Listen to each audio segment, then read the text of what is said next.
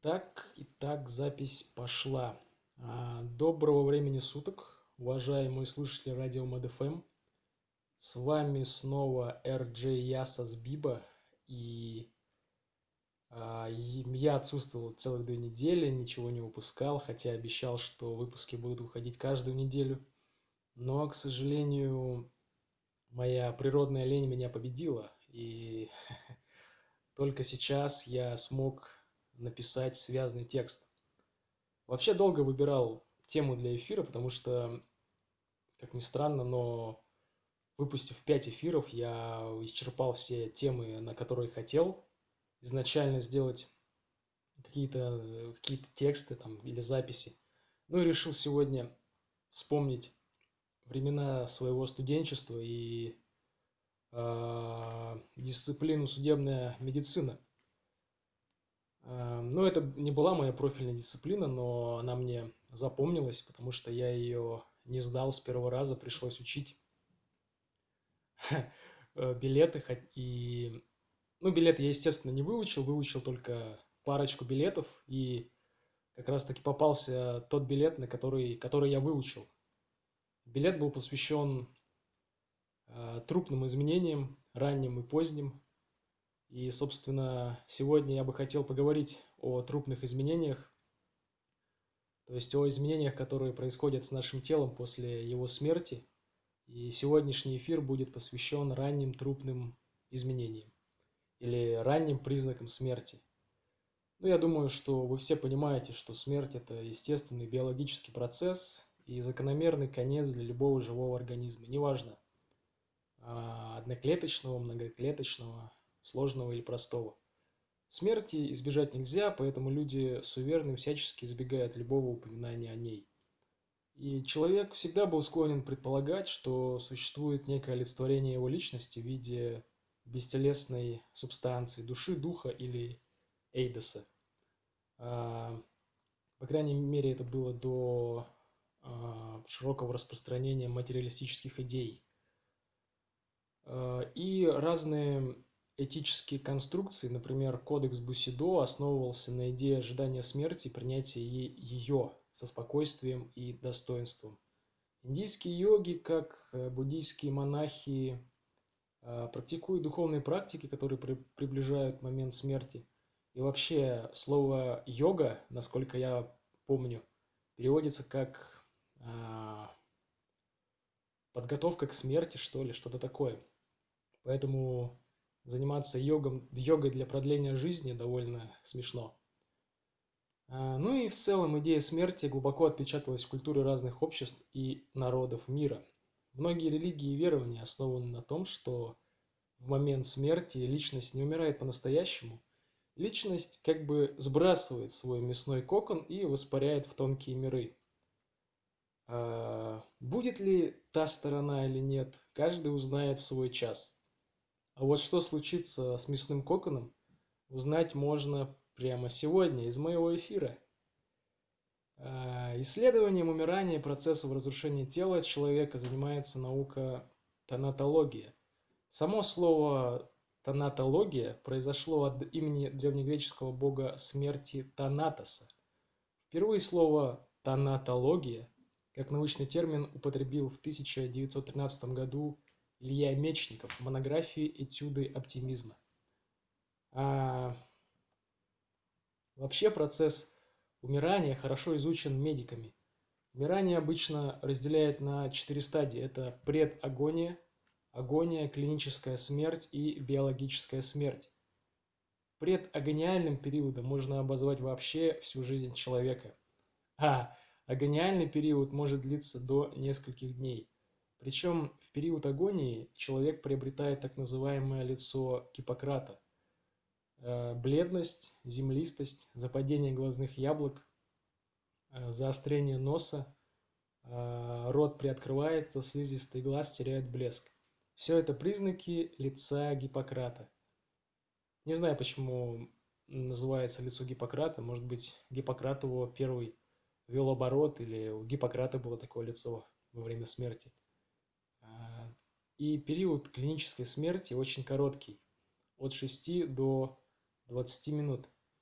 Это связано с особенностями, особенностями строения мозга человека, так как в мозге есть запасы воздуха примерно на 6 минут. После этого начинается омертвение клеток головного мозга, потому что им неоткуда брать кислород, и они начинают отмирать, клетки. А если человека откачать после 10 или 15 минут после клинической смерти, то часть мозга у данного человека функционировать не будет, потому что она отомрет. А, низкие температуры замедляют процесс распада, поэтому при проведении некоторых операций больного помещают в специальные камеры с температурой от 10 до 28 градусов по Цельсию, плюсовых, естественно. Эффект от низких температур используется и в крионике. В 1964 году в США появилось общество продления жизни. Его основал физик Роберт Эттингер. Данное общество стало основой для движение крионики или замораживание человека с целью разморозки этого человека в момент появления лекарств или способов достижения бессмертия. Конечно, технологии заморозки полезны для медицины, например, для транспортировки органов от доноров к больным. Но проблема заключается в том, что длительное действие холода повреждает клеточную структуру тканей, Микрокристаллы льда буквально пронзают оболочку клетки во многих местах, и при разморозке человеческая клетка будет больше напоминать дуршлаг. Естественно, что оживлять такого отморозка способен только Дед Мороз или Санта-Клаус, но никак не официальная наука или технология. Впрочем, люди все равно себя замораживают. Это недорогое, это дорогое, точнее, дорогое удовольствие, это как используется жидкий азот и специальные криогенные камеры. А, больше всего крионика распространена на Западе, естественно, но и у нас тоже существуют определенные институты. А, ну, давайте отвлечемся от крионики и вернемся, собственно, к смерти человека. Момент смерти человека – это момент смерти его головного мозга.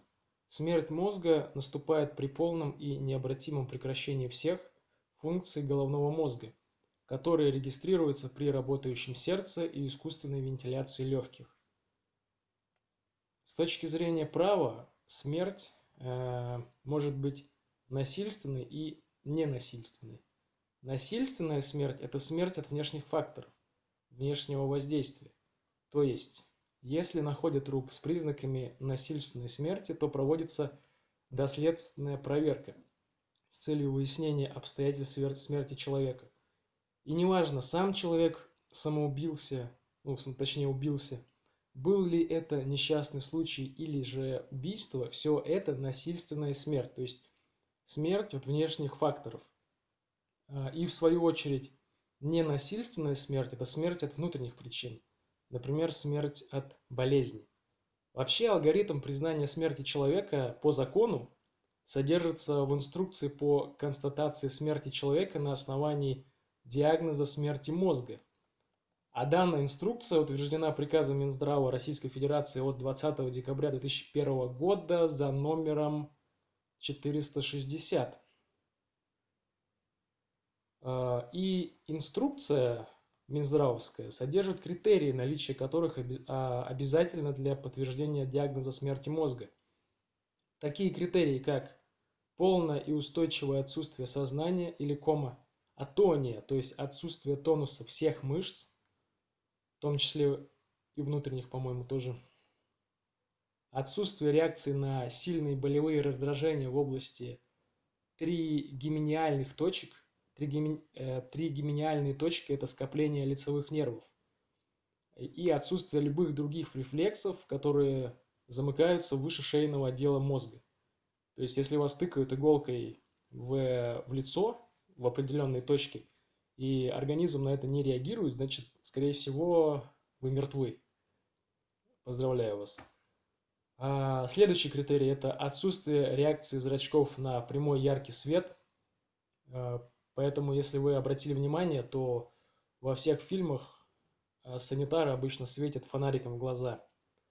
Э, отсутствие ряда важнейших рефлексов и отсутствие самостоятельного дыхания. То есть Вообще смерть человека – это интересный правовой феномен, потому что только у человека существуют права, и, соответственно, у граждан России есть право на жизнь, но нет права на смерть. Получается, что человек не может решать вопрос о своем рождении и не может решать вопрос о своей смерти. О похоронах может решать вопрос, там, о нахождении себя на пенсии может решать вопрос. А о том, как умереть, он решать вопрос не вправе. Ведь э, за самоубийство в тюрьму не посадят, но и по головке не погладят. И минимум поставят на учет в ПДН. А потом еще заставят отмечаться, там лечиться. Так что лучше до этого не доводить. Это касается и тяжело больных людей, которые пытаются облегчить свои страдания. Поэтому тема эвтаназии весьма актуальна. Э, в связи с этим возникает вопрос, не является ли аборт эвтаназией новорожденного человека? Если аборт разрешен, то почему э, запрещена эвтаназия? Ну, ответ на этот вопрос, естественно, я вам не дам, потому что я не специалист в этой области. Поэтому э, давайте скажу, что вопрос жизни и смерти волнует не только героев шекспировских трагедий. Ведь что делать, если покойник еще теплый? Как не ошибиться в констатации смерти и оказать помощь умирающему человеку? И переходим к теме нашего сегодняшнего эфира, э, и который ответит нам на эти вопросы, да? И что для этого нужно сделать? А для этого нужно описать ранние признаки смерти человека. То есть э, любой врач скажет вам, что способы установления смерти известны с давних времен. Это Отсутствие пульса, дыхания, рефлексы проверяются в первую очередь. И не всегда успешно, особенно в атмосфере паники при обнаружении тела. То есть такие термины, как нитевидный пульс, прерывистое дыхание, какие-то, может быть, какие-то вещества, которые блокируют рефлексы. А, вы обнаружите тело, посмотрите все вот эти вот вышеперечисленные реакции организма и их не обнаружите. И решите, что человек умер, а на самом деле он живой. Э, и здесь приходит на помощь признак белоглазого или феномен кошачьего зрачка. Для того, чтобы его диагностировать, необходимо сжать пальцами глазное яблоко с двух сторон. Если зрачок примет форму щели, то, скорее всего, человек уже мертв. Данный феномен появляется в связи с падением артериального давления и снижением тонуса мускулатуры. Причем снижается не только тонус глазной мускулатуры, но и, например, сфинктера, что приводит к непроизвольной дефекации после смерти. Существуют и другие интересные способы э, определения смерти. Например, проба Икара, так называемая. Такое красивое поэтичное название. А в чем она заключается? На лист бумаги, белый лист бумаги наносится слой уксусно-кислого свинца, и лист помещается в ротовую полость на язык умершего. После смерти начинается процесс гниения, а, и из пищевода выделяется сероводород, который вступает в реакцию с соединениями свинца, от чего образуется а, черный цвет на этом листе. То есть, если лист почернел, значит человек умер и начал уже разлагаться. А, в истории существует немало случаев, когда живого человека принимали за хладный труп и даже хоронили. Известно, что отец современной, ну вообще, отец анатомии Визалий обвинялся в ошибочном вскрытии еще живого человека. Испанская инквизиция преследовала анатома за, по обвинению его в препарировании живого человека, за что Визалий был приговорен к смертной казни. Благодаря заступничеству Филиппа II по-моему, это король Испании или король или император Священной Римской империи, я вот точно не помню. А, казнь Визалия была заменена паломничеством к гробу Господнему в Палестину. И возвращаясь обратно из этого путешествия, при входе в Каримский пролив, корабль Визалия потерпел крушение, и отец современной анатомии был выброшен на небольшой остров Занте или Закинф два названия нашел в интернете. Там Визалий заболел и умер. Вот такая вот судьба была у человека. А в отечественной истории тоже есть в случае мистификаций. Например, смерть и похороны писателя Николая Гоголя, овеянные мистической атмосферой и многочисленными теориями заговоров. Некоторые современники писали, что Гоголь на самом деле не умер, а впал в летаргический сон, так как после эксгумации его останков скелет писателя находился в неестественном положении. И вообще, легенды о погребении заживо можно объяснить некоторыми трупными явлениями, которые симулируют прижизненные функции организма. Это такие явления, как роды в гробу, то есть э, когда скапливаются гнилостные газы в теле женщины, э, это может способствовать выпадению плода после ее смерти. Ну, естественно, женщина должна быть э, на поздних стадиях беременности.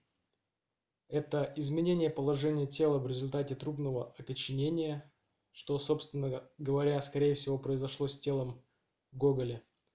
Это конденсат влаги на теле, который принимается за потоотделение.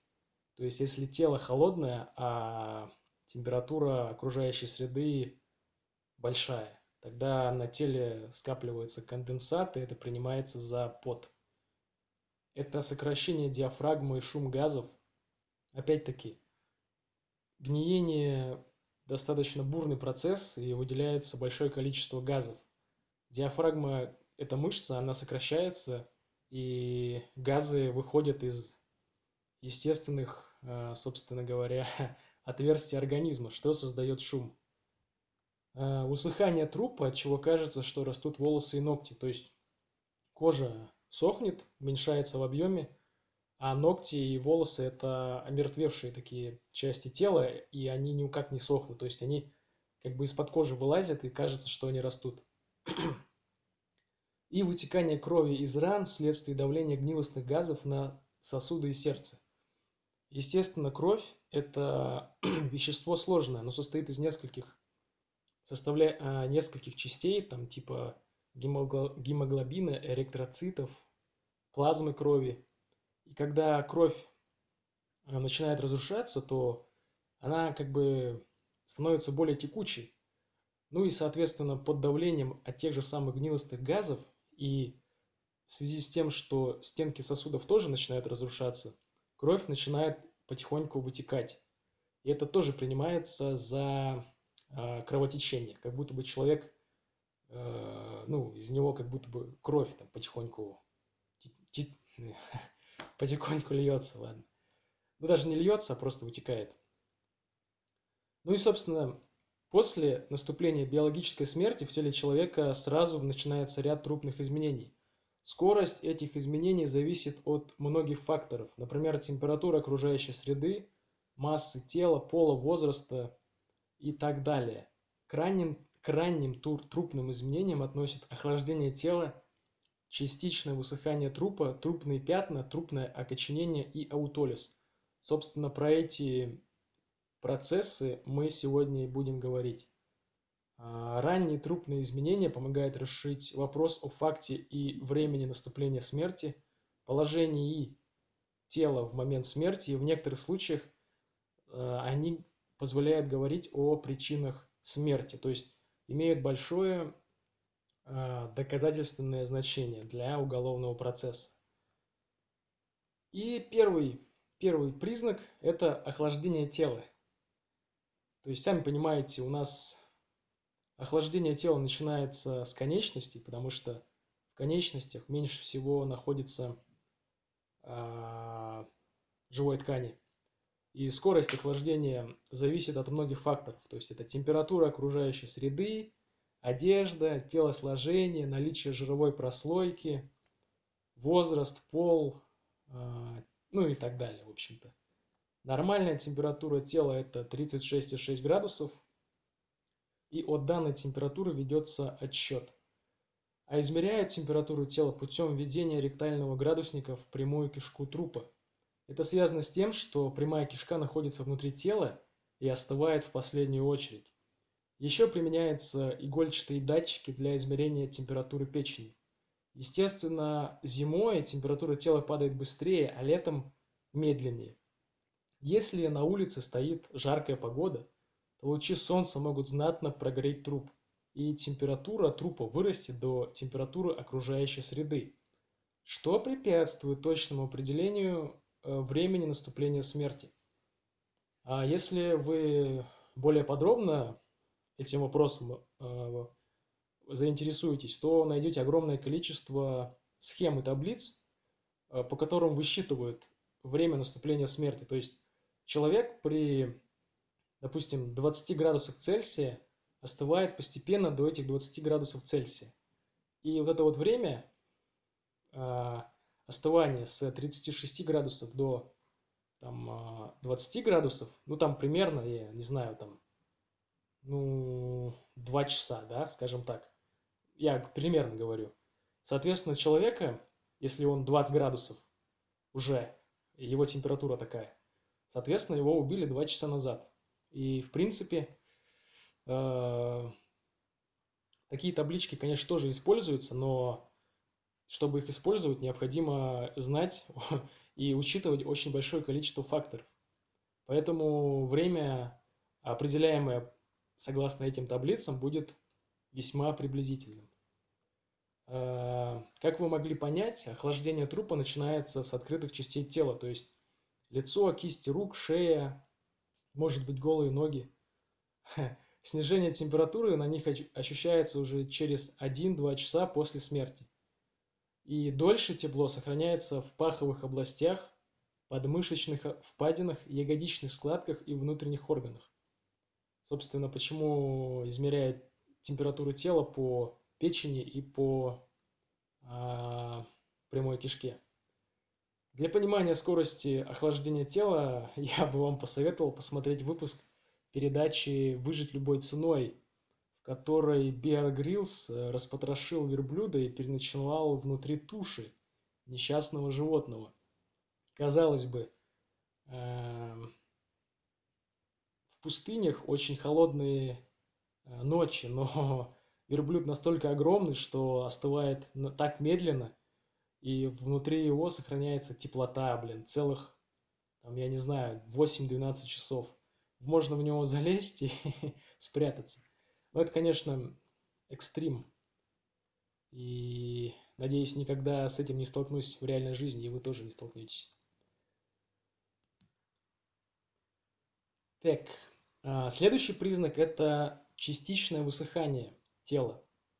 То есть высыхание начинается уже, уже спустя 1-2 минуты после смерти и зависит от скорости испарения влаги с тканей или из тканей организма. А, быстрее всего высыхают глаза, глаза теряют блеск, мутнеют, появляются горизонтальные или треугольные пятна у уголков глаз серовато-желтого цвета. Эти пятна называются пятнами Лярше и появляются спустя 2-3 часа после смерти при нормальных условиях. Э, эпидермис быстрее всего высыхает на губах и на половых органах, где кожа наиболее уязвима и наиболее тонка. Э, посмертные повреждения на коже приобретают вид так называемых пергаментных пятен. Это плотные желто-буроватые корочки, которые напоминают ссадины. Зачастую пергаментное пятно покрывает, накрывается салфеткой, смоченной в уксусно-спиртовом растворе. И от этого э, раствора пятно исчезает через 2-3 часа. Делается это для определения прижизненных повреждений на коже. Ведь пятна исчезают практически бесследно, а ссадины остаются в любом случае. Э, вот тут у меня табличка есть по ориентировочному времени появления участках высыхания в разных отделах. А, ну и, собственно, что я вам говорил. Пятна лярше на глазах появляются спустя 1-2 часа. Пергаментные пятна на головке полового члена и малых половых губах появляются спустя 4-6 часов. Прикушенный кончик языка, языка высыхает до состояния пергаментного пятна спустя 8-10 часов. А, поверхность ссадин и края ран высыхают спустя 10-12 часов. Кожа мошонки высыхает, высыхает спустя 15-18 часов. И Странгуляционная борозда высыхает спустя 24 часа. Странгуляционная борозда – это след от удушения. Если вам будет интересно, то я могу сделать тоже эфир про механические повреждения, которые привели к смерти человека. А, это был второй билет по судебной медицине, который я выучил. Вот. А, следующий признак – это трупное окоченение. Окоченение наступает примерно через сутки после смерти. Сразу после смерти мускулатура, наоборот, полностью расслабляется, но через некоторое время, начиная с челюсти, шеи, туловища и конечностей, развивается трупное окоченение. Чем больше мышц, тем сильнее окоченение. Поэтому у мистера Олимпия э, спустя сутки нельзя будет и палец согнуть из-за окоченения. А у какой-нибудь анорексичной девицы э, конечности будут э, еще с трудом, но подвижны. Интересный факт, что у новорожденных трупное окоченение отсутствует вовсе. Скорее это, это связано с, скорее всего, это связано с большим количеством жировой ткани. Трупному окоченению подвержена и мускулатура внутренних органов. Так, секундочку.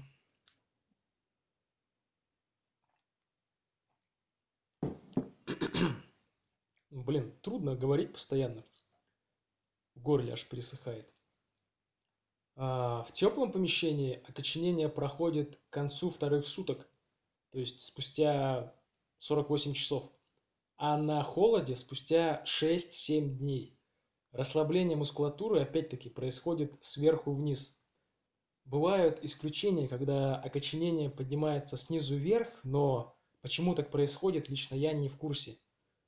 А, я даже не нашел причин этого в учебниках судебной медицины, хотя упоминания о таких случаях я нашел. А, проходит же окоченение в связи с развитием гниения организма.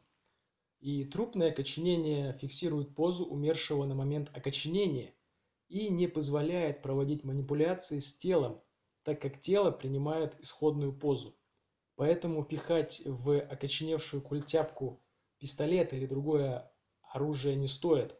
Это только посмешит судебно-медицинского работника. Так, и я думаю, вы все слышали про следующий признак, э, ранний признак смерти, это трупные пятна. После смерти прекращается кровообращение, и кровь стекает в ниже лежащие отделы. То есть, если тело лежит на спине, то кровь скапливается в районе спины или в районе задницы. Кровь также начинает разрушаться и просвечивать сквозь кожу в виде фиолетовых пятен различают три стадии образования пятен. Это гипостаз или трубный, трупный натек, во время которого кровь стекает по сосудам в нижележащей части трупа. Гипостаз проявляется через 2-4 часа. При надавливании пальцем на пятно оно исчезает. Пятно в смысле.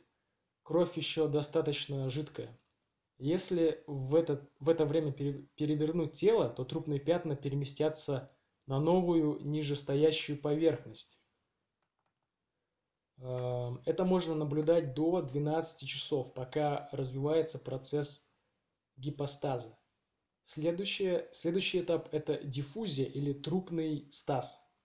Диффузия характеризуется сгущением, распадом крови, ее окрашиванием в более темные тона и затруднением перемещения крови по телу.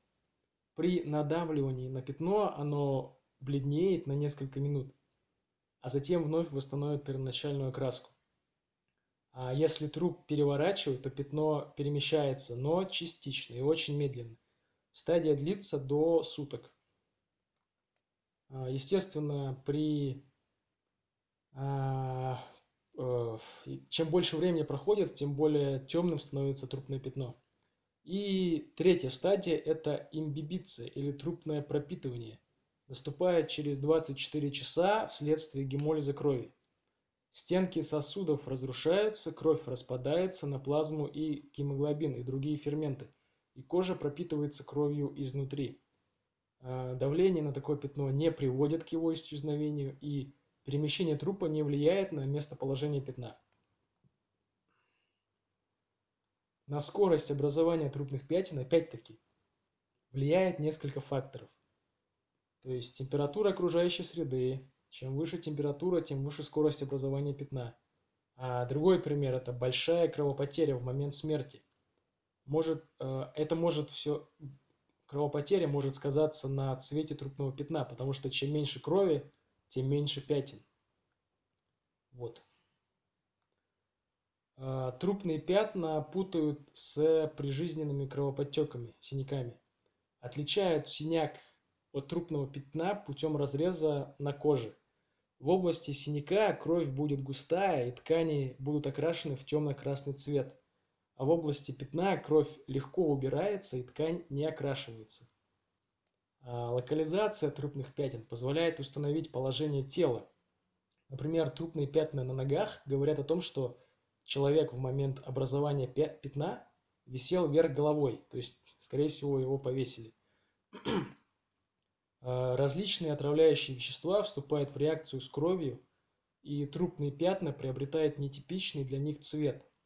А, при отравлении цианидом кровь и, соответственно, трупное пятно приобретает а, вишневый цвет, как, прямо как вишневая девятка, блин.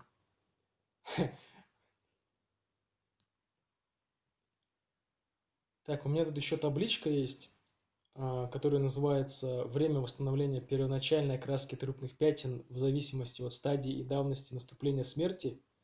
Эту табличку составил Мельников и Жаров в 1978 году. Ну тут, ну, я не знаю даже, повторять ее вам или нет. Ну вот, скажу, скажу вкратце. То есть вот первая стадия гипостаз. Допустим, пятно появилось после 4 часов, и для того, чтобы оно исчезло, пятно в смысле, нужно надавить на него в течение 30 секунд. И тогда пятно рассосется. А в стадии стаза, если пятно появилось после 20 часов, которые прошли после смерти, да, на пятно необходимо нажимать уже в течение 15 минут, чтобы пятно исчезло а в стадии имбибиции свыше суток а, после смерти пятна не исчезают и не бледнеют. Вот. Так, с пятнами мы закончили. так, а, ну и давайте перейдем к аутолизу. А, аутолиз или трупное самопереваривание возникает через некоторое время после смерти. Даже после смерти в организме образуются некоторые ферменты, что приводит к дряблости внутренних органов, потере структуры и сглаживанию этих частей. То есть организм как бы сам себя начинает переваривать. А, я так понимаю, что у нас большое количество веществ находится, например, в желудке или там в желчном пузыре, которые могут действительно переварить а, окружающей ткани в такой, знаете, в паучий бульончик. Вот. Ну, в общем-то, во время аутолиза органы тускнеют и пропитываются кровяной плазмой. И посмертные изменения, к которым приводит аутолиз, часто принимают за прижизненные процессы болезни или агонии. Аутолиз прекращается с началом гниения. А, термин аутолиз ввел русский так, ученый, по-моему. Не, не русский, а немецкий, немецкий. Эрнст Леопольд Сальковский или Салькавский а, для обозначения посмертного распада клеток, которые находятся в стерильных условиях. Существует огромное количество повреждений от действий факторов внешней среды. Ну, то есть с ранними признаками смерти мы закончили, но я хочу еще сказать про некоторые факторы, а, то есть а, некоторые факторы, которые при, приводят к прижизненным повреждениям, да. То есть подробно их я на них останавливаться не буду, но перечислю. Если вам будет интересно, то я сделаю эфир по этим факторам. То есть это механические повреждения, это повреждения тупыми предметами, это транспортная травма, это повреждение от падения с высоты или кататравма.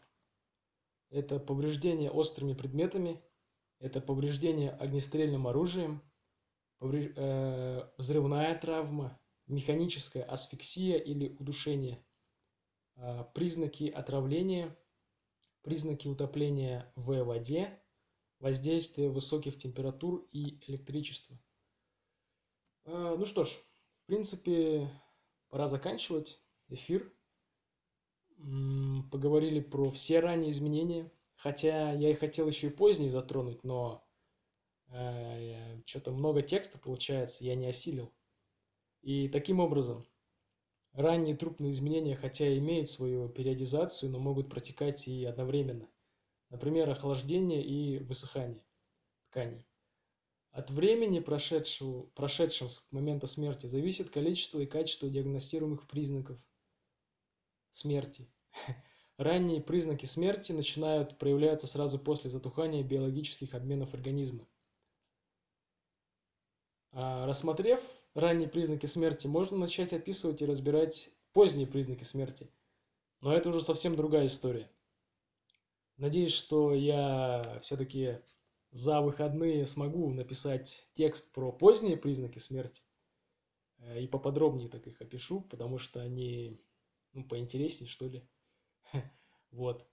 Ну, собственно, чем я пользовался? Я пользовался инструкцией при подготовке к эфиру. Я пользовался инструкцией по констатации смерти человека на основании диагноза смерти мозга.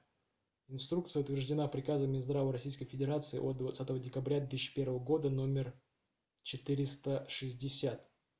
Я пользовался учебником «Судебная медицина» под авторством Акопова В.И. Третье издание 2016 года. И я пользовался э, книжкой «Судебная медицина в лекциях». Второе издание 2007 года под авторством Виттера и Халикова. А еще я использовал э, безымянную методичку из интернета Основные признаки клинической и биологической смерти, схема базовых реанимационных мероприятий. Вот. Э, в принципе, думаю, тема интересная и для вас будет интересно. Для меня было тоже интересно вспомнить свои студенческие времена, вспомнить, как я прогулял все лекции по судебной медицине, и мне поставили а, не зачет. Вот. Если вам по какой-то причине понравился контент, который я произвел, а, то подпишитесь на радио МДФМ, подпишитесь на группу или паблик Ясас Биба и его мысли, читайте книжки, всех люблю, целую, обнимаю, к сердцу прижимаю. А, до свидания.